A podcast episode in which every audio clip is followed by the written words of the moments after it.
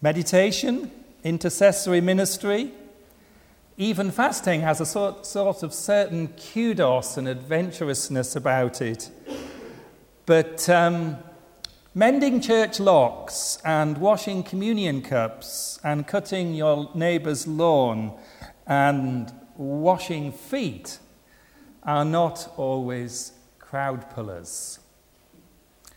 And yet, according to Jesus, it is those who give their lives to menial service who are the greatest in the kingdom of God. As one New Testament scholar put it, service is not a stepping stone to greatness, service is greatness. Now, the context of our passage and the reason why we've had communion first is, of course, the Last Supper. The disciples are sharing one last meal, Passover meal, with Jesus. And there is apprehension and there's tension in the air. Jesus is clearly in great danger, and his conversation points to both something momentous that is about to happen this cup is the new covenant in my blood and something ghastly. One of his disciples, he said, is going to betray me. And yet, incredibly, in this most sober and delicate of moments, those disciples sitting around the table decide to argue over who is the greatest. Imagine it. When it says in verse 24, a dispute arose, that word dispute literally means a love of victory, a desire for glory. In Middle Eastern etiquette, the host would sit at the head of the table, and often the guests would be placed, those most honored, nearest the host. So here they were, sat around the table, arguing about why he sat there and I'm sat here and he sat there. This, of course, is not the first time they've had this argument. If you care to flip back to chapter 9 and verse 46, we read An argument started among the disciples as to which of them would be the greatest. And it says, Jesus, knowing their thoughts, took a little child and placed this child in their midst. And here it is, still going on. Who is the greatest among us? The Pharisees and the, the Sadducees, the scribes, were the notorious ones for seeking first place. Tragically, the disciples seem to be no different. And it's, of course, in this context that Jesus puts a towel around his waist, he takes a bowl of water and he stoops to wash the disciples' feet. And he says these revolutionary words Who is greater? The one who sits at the table or the one who serves you? The former, of course. But I am among you as one who serves.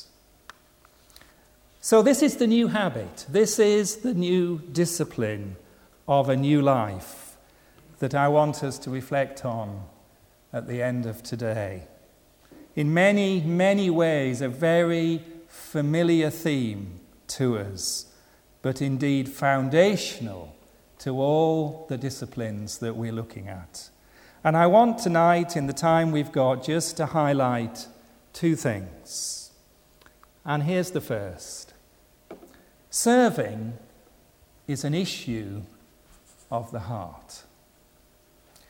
Jesus like serving is an attitude before it is an action. We all know, don't we, the sort of person who is enormously busy, impressively active in serving, and yet you sense as you watch them that their heart is not actually quite right. When they serve, they like to be noticed. They look for their effort to be somehow rewarded or reciprocated. They are touchy if anything that you say which is critical is offered in their service. True service is first and foremost a heart issue. Richard Foster, whose book is very much the guiding book of this series, comments Most of us know that we'll never be the greatest, we just don't like to be the least. Jesus washed his disciples' feet, no doubt because nobody else took the first move. Not as an impressive gesture, but because his heart as the Son of God from all eternity was one of submission to his Father and self sacrifice for the world. The discipline of service does not begin by doing lots of things. It begins in the heart, as we sung that lovely song, by a dethroning of self and an enthroning of Christ. Don't know if any of you have heard of this character, Samuel Logan Brengle. If uh, Rona was well enough, she'd be smiling tonight. He was the first American born commissioner of the Salvation Army. He was a young Methodist minister before he met William Booth and was so impressed with the early days of the Salvation Army. And one of his first tasks as a young Salvation Army cadet was to clean the boots of all his fellow cadets. And in his biography, he says, I found myself in a dark little underground cellar with 18 pairs of muddy boots a can of blackening, and a sharp temptation. Have I come 3,000 miles just to do this? And then he says, Into my mind came a striking image the image of Jesus who had come from the glories of heaven and the adoration of the angelic hosts, now bending over the feet of unlearned fishermen and washing their feet. Dear Lord, he prayed, Thou didst wash their feet, I will polish their boots. Notice how Jesus opens this dialogue. He reminds the disciples of how things were in their world and their culture. Verse 25 The kings of the Gentiles lord it over them, and those who exercise authority over them call themselves benefactors. The Greco Roman world was a deeply hierarchical and stratified social world where titles and honours and lists and status and being noted as the local benefactor mattered hugely. And verses 25 to 30 that we read together are saturated with words about power and domination. At dinner parties, there were certain people you needed to sit next to. Uh, at, sit next to. At civic functions, you looked to find those with titles and influence and made sure you talked to them. In conversation, you let it drop your own achievements. And for most of us, this seems rather pathetic. But let's note that this was exactly the attitude that has infected the hearts of the disciples who had been with Jesus for three years. And is it not true that in subtle ways it can infect our hearts too? And Jesus cuts across this so bluntly. Verse 26 You are not to be like that. In my kingdom, the idea of greatness is totally reversed. The greatness is the one with a truly humble heart. I've been trying this week just to identify perhaps just a few of the telltale signs of what service looks like when it really is from the heart. Let me just suggest four. Service of the heart is when small acts of service matter as much as big ones. When our work is so important that we can't stop to say thank you to the office cleaner. When our ministry is so important that we haven't time to properly respond to that email. When we're just too busy doing God's work that we can't stop to listen to that little child's joke. Something is not right in our hearts. Bonhoeffer, in his Life Together, that we've quoted a number of times, says this The person who worries about the loss of time involved in menial acts of helpfulness is usually taking their own importance far too seriously. Second, service of the heart is when we are not only willing to serve, but willing to serve in the way that best suits the person we're seeking to serve. Here is this cross cultural missionary who has sacrificed a great deal to go to a different culture. They are held up in the church as a model of serving, and yet, sadly, they serve on their own terms.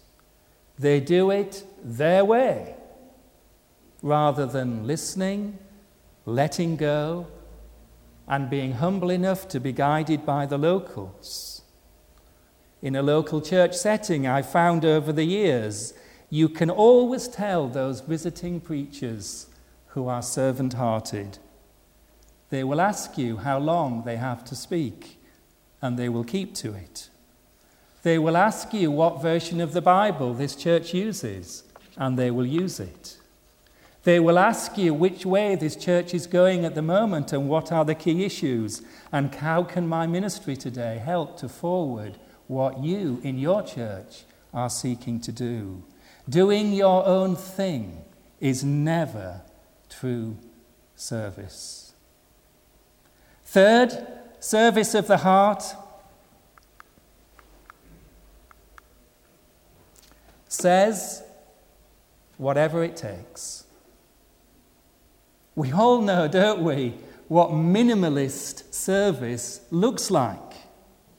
Let me get this done as quickly as I can, as painless as I can, with the least effort as possible. On the other hand, have we not all been touched by those who have not only served us, but served us with that thoughtfulness? The person who has offered us a lift and then carried our luggage onto the platform, the person who not just sends a thoughtful email but helpful links to go with what we're trying to do, and so on. And many of you are models of that sort of service. And finally, service of the heart is not when we are so busy serving others that we don't allow others to serve us. Richard Foster says there is the service of being served. When Jesus began to wash the disciples' feet, Jesus, uh, Peter bluntly refused, Never, Lord. But of course, by Peter saying that, I will never let you, Jesus, do this humble thing to me, he was all too clearly actually revealing his own pride. Serving is an issue of the heart. And then, secondly, and equally simply, serving is an issue of identity. It's many years now since I first read Richard Foster's book, Celebration of Discipline. It was first published in the UK in 1980, and some of us will remember reading it back in the early 80s. But there is one observation that he makes in that book that I have never forgotten and it's this He makes the distinction between choosing to serve and choosing to be a servant. Listen to what he says. When we choose to serve, we are still in charge. We decide whom we will serve and when we will serve. But when you choose to be a servant, you give up the right to be in charge. We become constantly available and vulnerable. And later on, he says, It is one thing to act as a servant, it is quite another thing to be a servant. The Apostle Paul writes of Jesus, who, being in the very nature God, did not consider equality with God something to be used to his own advantage. Rather, he made himself nothing taking the very form of a servant. Paul, in turn, seeing his life in Christ, seeing his life shaped by Christ, called himself, astonishingly, a slave of Jesus Christ. The word ministry, used so many times in the New Testament, simply means service, being a servant. And for me, this is the crunch. And perhaps we've never quite thought about it like this before. Are we benefactors or are we 24 hour, seven days a week household servants? Are we those who go around doing good and blessing people, but it's on our own terms? We pick, we choose who we serve and how we serve. We just occasionally want that bit of honor. But to become a servant is to come to the cross with empty hands, to say, For the rest of my life, Lord Jesus, I surrender myself to you, to be your servant Jim Graham, a lovely pastor who died recently, who some of us I know from Gold Hill down south, used to say, I love being a servant of the Lord until somebody treats me as a servant. And that's precisely the point, isn't it? Serving is an issue of identity.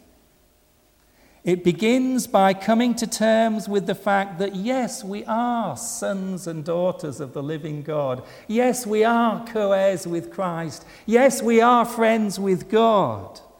But we are being household servants. Verse 27 I am among you as one who serves. I want to give time for Paul, so I'm going to cut what I'm going to say. But over this past weekend, my sister and brother and I, and our spouses, Janet and the other spouses, we joined together in a hotel near Scarborough to remember our dad, whose uh, anniversary of his death was this time last year. It was a, it was a favourite hotel of my father. And we were just catching up with each other. And my sister has just come back from North India from the early 90s to 2003. Ruth and Paul served with Interserve in North India. And they've been back these last few weeks. And he said it was lovely catching up with people who they haven't seen for these last 14, 15 years. And she said, I met my Didi, I met my house girl who served us all those years. And Ruth said she hasn't changed. She's same in her looks, she hasn't put on any age. She's doing the same sort of work. She's just that quiet, gentle, faithful, servant hearted person. And Jesus, who gives us the privilege by grace of being sons and daughters of the living King, calls us tonight to be houseboys and housegirls and never to change. That is our lifetime calling. I am among you as one who serves. I, your teacher and master, I do this that you can follow my example.